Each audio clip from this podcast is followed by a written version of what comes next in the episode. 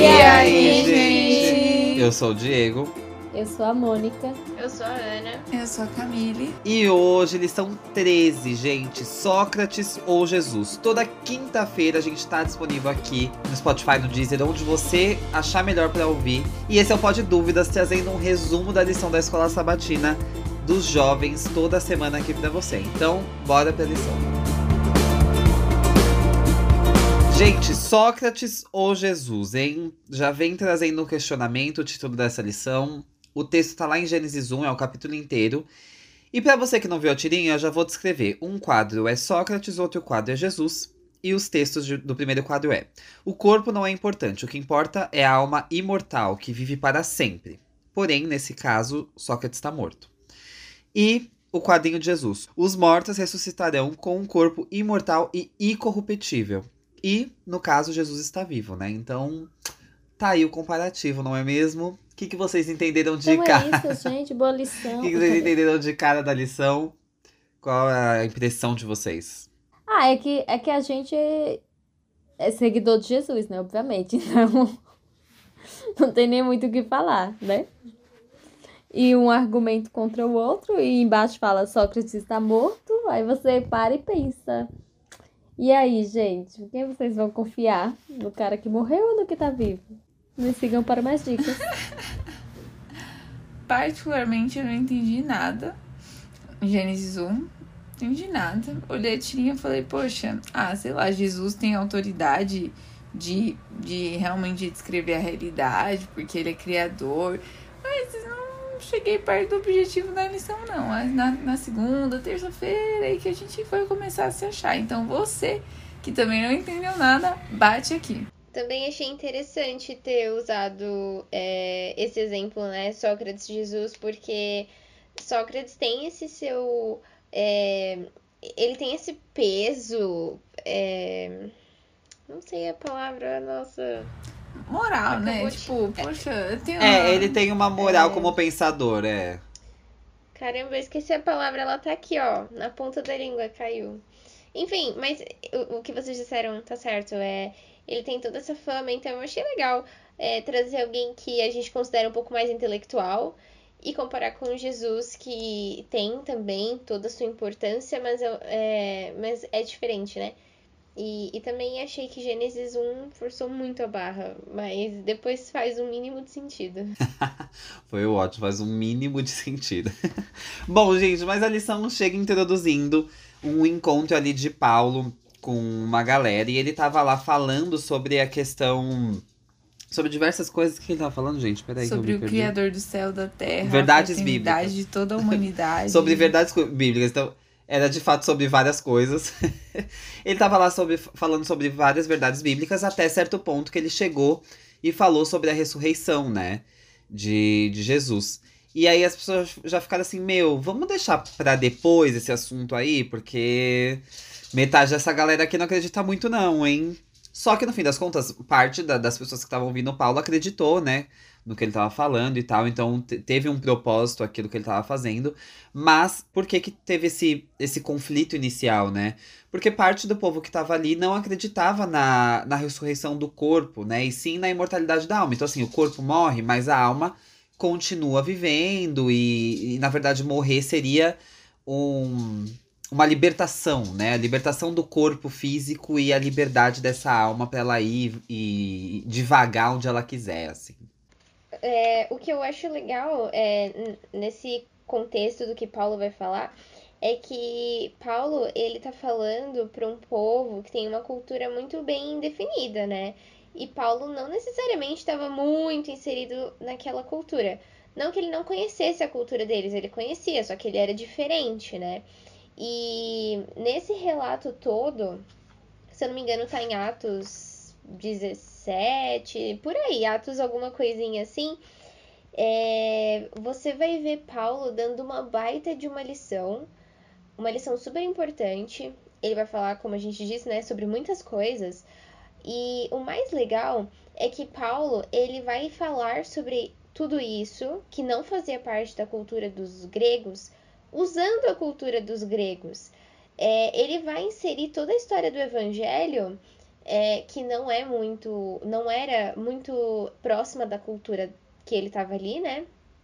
Ele vai conseguir contar toda essa história usando os elementos da própria cultura deles.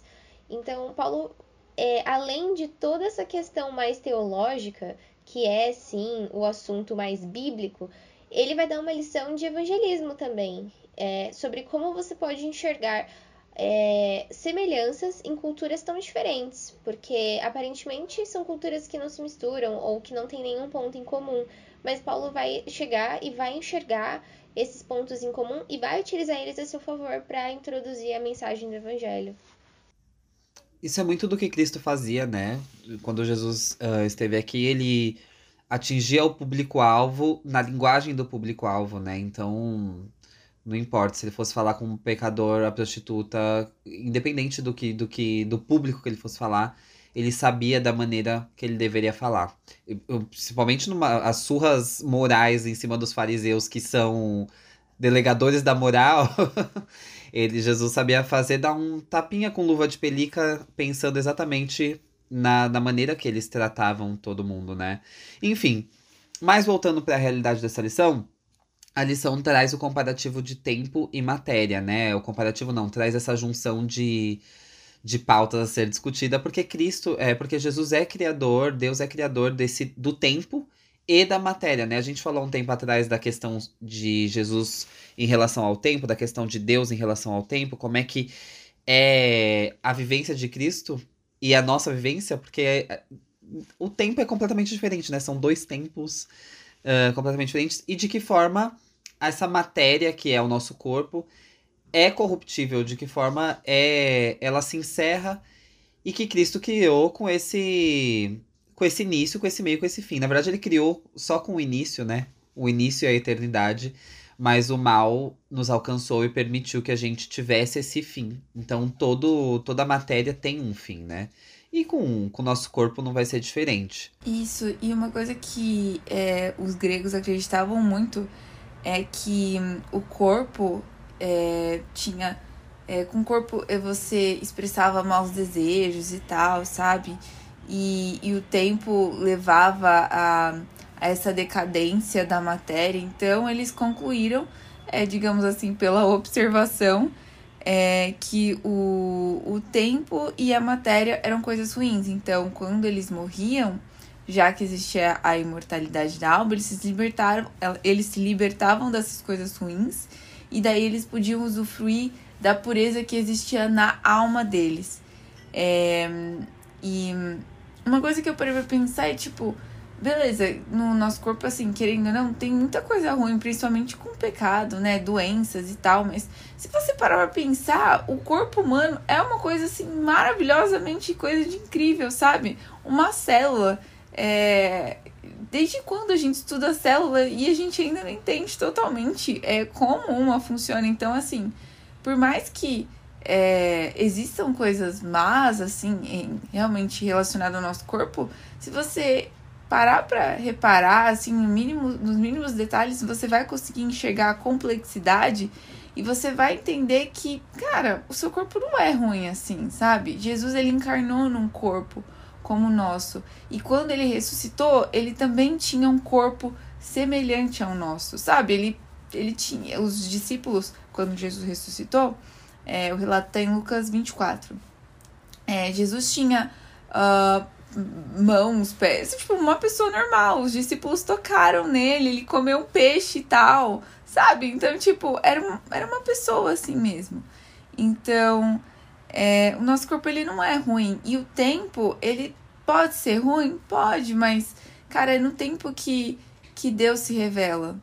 Então, Deus ele escolheu habitar num tempo que é o sábado. Então, o tempo ele não é ruim também necessariamente. Ruim é o pecado que é, mexeu com toda essa história. Porque Deus não faz nada ruim. E assim que entra o nosso texto de Gênesis. Para você que ainda está meio bueno, vamos lá. Gênesis, por quê? Porque no, no texto de Gênesis, Deus fala assim: ah, é, ai, faça tal coisa. Ai, Deus viu que era muito bom. Tá, tá, tá, faça, ah, muito bom. Entendeu? Então, é, se você parar pra pensar, tudo que Deus faz é bom. E ele, sabe, é bom. Só que aí tem a questão do pecado. E, e o problema da imortalidade da alma é que é, uh, quando você pensa em imortalidade da alma, uh, você não precisa de Jesus para consertar o que o pecado fez. Porque você é imortal, por que, que você precisa de Jesus voltar para te ressuscitar se você já está vivo, entre aspas, né?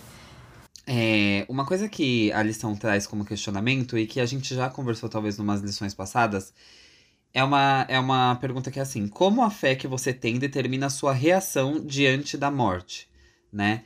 É, a gente tem. A lição traz o exemplo aqui que Sócrates considerava a morte amiga, né? Ele encorajava alguns discípulos a se matarem através de, de, tomar alguma coisa, tomar um veneno ali, e tem um, um nome específico, mas tomar isso e se matarem para poder transcender, sabe? Para poder passar para esse, esse outro lugar, para ter essa liberdade.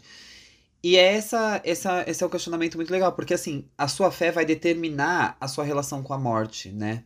Por exemplo, a gente. É, é difícil lidar com a morte? É difícil, mas a gente tem a crença de que Cristo vai voltar e que vamos ressuscitar e moraremos com ele.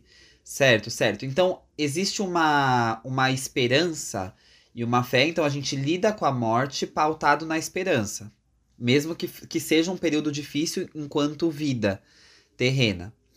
E os seguidores de Sócrates, por exemplo, viviam com a morte como esperança também, só que assim, a ponto de se encorajarem para que morressem, para que vivessem essa liberdade sem ao menos ter a certeza. Então é a sua fé mesmo que determina ali qual que é a sua experiência com isso, né? Então é muito perigoso esse onde a gente deposita a nossa fé, né? Nessa nesse tema da, da imortalidade ou da mortalidade, como que a gente vai fazer isso se desenvolver de maneira sadia para que a gente herde o céu, para que a gente esteja ao lado de Cristo pautado na nossa fé, claramente. Não, eu só, só ia complementar o que o Diego falou, que o pessoal lá da, da parte do Sócrates, eles meio que descartavam o corpo, já que eles acreditavam que só o que importava era a alma. Só que a, a gente vê que isso não procede quando Deus deixou métodos de cuidados para o nosso corpo, sabe? Porque a saúde da nossa natureza espiritual depende em grande parte da condição da natureza física. Então, elas não são distintas, elas andam juntas. Esse ponto que o Diego trouxe faz sentido em todo trimestre, né? É, a gente só vai ter uma reação positiva ou a reação certa, ou só vai sentir tranquilidade com relação a esse assunto da morte quando a gente entender de verdade o que a Bíblia tem para dizer. Então, faz total sentido a gente estar tá estudando isso para se preparar e, e com relação a esse negócio do corpo, é, me lembrou bastante algo que, se eu não me engano, acho que nesse período medieval foi um pouco mais forte, porque depois a igreja vai meio que. A igreja, assim, né? É, os cristãos ao longo do tempo vão começar com essa ideia de que o corpo também é algo que precisa ser é, rejeitado ou escondido, enfim. E eu acho que até hoje a gente carrega um pouco disso como cristãos, né? Essa ideia de que as coisas do corpo são coisas ligeiramente ruins, né? Enfim, não, não sei como expressar isso melhor, mas talvez seja uma ideia carregada desde esses tempos, né? Sim, e. Nossa, gente, eu nem vi, nem vi o, o tempo, a gente foi discorrendo, né? Mas sim, é... e uma coisa que fala, a Camille falou sobre Jesus ter, ter encarnado em corpo, né? Como que isso demonstra como esse pensamento, na verdade, de, de apenas imortalidade da alma, esqueça o seu corpo, é errado, porque Jesus, é... quando ele estava morrendo, sendo Jesus quem era Jesus, ele não estava ali. É, ai, obrigado Deus pela minha morte, agora serei um espírito livre, sabe? Ele estava sim vivendo a sofrência ali da morte, tem todo tem toda essa vivência em corpo, carne, de Cristo e que quebram esses, para, esses parâmetros que esses pensamentos, é, esses pensadores gregos e romanos trazem dessa questão da imortalidade da alma. Mas, gente, como a gente foi que foi, partindo para o final da lição, quero saber que, que vocês tiram de lição, quais são as consequências desse pensamento da imortalidade da alma para nossa vida, o que, que vocês trazem aí de bagagem para resumir essa semana e levar para a vida, assim. eu acho que eu tive mais dúvidas lendo essa lição do que conclusões, então eu não sei muito o que eu posso dividir. O que eu posso dividir é aquilo que eu sabia há mais tempo, que é esse lance de Paulo querer ensinar algo tão importante utilizando é, a cultura do próprio povo, o que eu acho que é imprescindível pra gente hoje. A gente aprendeu muita coisa durante esse trimestre e eu já comentei isso, inclusive, numa outra lição, que depois que a gente começou a estudar sobre a imortalidade né, da alma, é, eu tive muito mais chances e oportunidades de falar a respeito. Pode ser que seja também só a minha percepção agora. Vai ver, eu também tinha várias chances, mas não me tocava, né? Mas depois que a gente começou esse trimestre, eu, tive muitas oportunidades de falar a verdade sobre a morte. Inclusive aconteceu sábado. É, eu tava interagindo, né, com uma mulher, e aí ela falou, ah, é... Nossa, eu tava interagindo, soou muito creepy, né? Meu uhum. Deus. É, é, é, coisa de quem não interage com muita gente, né? Enfim, eu tava falando lá com a mulher. E aí ela falou que ela era espírita, né? E que a mãe. Você tá rindo, eu vou rir também. Desculpa, Enfim, parei. Eu tava falando com essa mulher e ela era espírita, né? Ela é espírita. E ela tava falando que a mãe dela morreu faz tipo uns três anos. E e que a mãe dela tava olhando ela. Um, ela tava falando sobre um trabalho que ela vai realizar, né? Então, ah, minha mãe tá, tá olhando o que eu tô fazendo, enfim. Infelizmente, eu não tive muito tempo. E, e também. É, eu senti que o momento ali não era o momento certo de corrigir ou de apresentar para ela uma nova verdade. Mas, enfim. É, mas já, mais uma oportunidade que eu tive de poder falar a verdade sobre a morte. Então, se a gente ficar mais atento, a gente vai encontrar milhões de oportunidades para falar sobre esse assunto, como Paulo teve nesse momento. É, e trazer o toque dele seria muito primordial para que a gente aprendesse, né? Porque é como hoje ainda mais é um assunto extremamente disseminado e as coisas vão se as pessoas vão tendo as próprias verdades, né? Eu acredito nisso e junta já com uma, um outro pensamento de outra coisa, e junta e é aquilo que ela carrega para ela. Como eu trazer essa verdade para essa pessoa da melhor maneira para que ela entenda e que não me sinta um julgador, porque a gente hoje vive nesse nesse ponto, né, como cristão, de que assim, ah, é o pessoal que extremo julga, que extremo faz, é, finge que faz e tal. Então é, é muito muito complicado. E você citando tudo isso, apesar de não ser o, o, que, o que eu penso do final dessa semana, mas é algo muito importante. Porque a gente precisa ter essa sabedoria de, de como ensinar, né? É um, uma, um, tema muito. mexe muito no sentimental, que foi o que a Mônica falou semana passada, né? E a pessoa, ela, ela mexe, é, é o sentimento dela, é as razões dela, é muito doido isso. E o que fica em relação a para mim essa semana é mais ou menos isso, só que é, foca na questão do cuidado com, com a crença, né? A gente, como cristão, a gente acaba absorvendo muito isso. Foi o que eu falei de, de cada um tomar a sua verdade. Ah, eu pego um pontinho daqui, um pontinho dali. E hoje a gente tem feito muito isso é, em partes. Ah, sei lá, em diversos. Diversas sequências de vida, assim. A gente vai absorvendo uma coisinha e falando, não, essa é a minha verdade, é dessa maneira que eu acredito. E que de fato pode ser uma maneira verdadeira se foi pautada naquilo que Cristo diz. Então, às vezes, uh, as coisas podem estar sendo ensinadas de maneira errada para você e você encontrou a, a resposta correta, só que lembrando, essa resposta correta tem que vir de um, de um fundamento correto. Né? Então, vale, vale lembrar de que você também tem que ser questionador, você também tem que ir atrás das respostas para que você tenha a sua crença formada, mas pautada na crença, na, naquilo que Cristo nos deixou como base. É, uma coisa que eu gostei muito foi a pergunta que tá na quarta-feira, que tá falando assim: o espiritualismo está em tudo. É possível não sofrer influência desse tipo de conceito? Eu concluí.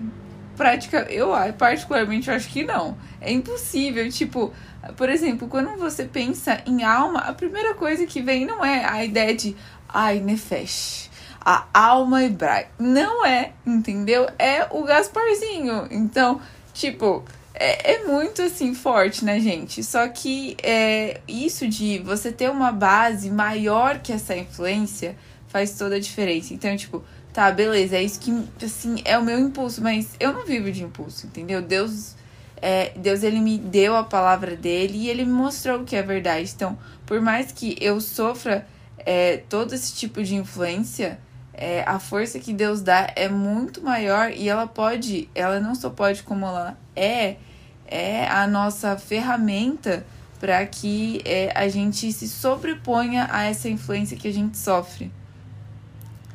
E outra coisa assim que eu gostei muito foi essa é, quinta-feira, para mim quinta-feira foi maravilhoso.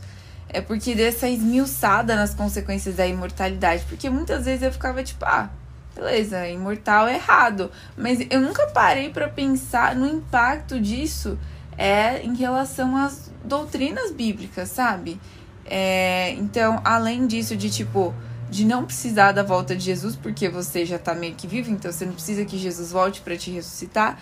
Tem também o fato de que é como se você dissesse que Deus estava mentindo, porque lá no começo, quando Adão e Eva é, pecaram, Deus falou assim: ó, se você pecar, comer o fruto, você vai morrer. Então, se existe imortalidade da alma, então é como se Deus estivesse mentindo e Satanás estivesse falando a verdade desde o início.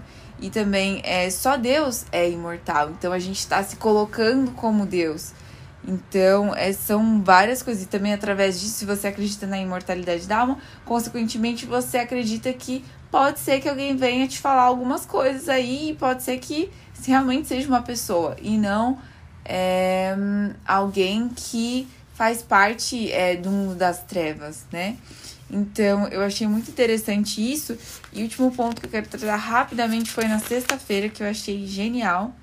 É que foi quando eu acho que. Eu imagino que seja a mãe de Ellen White falando com ela, né? Não, não consegui entender totalmente.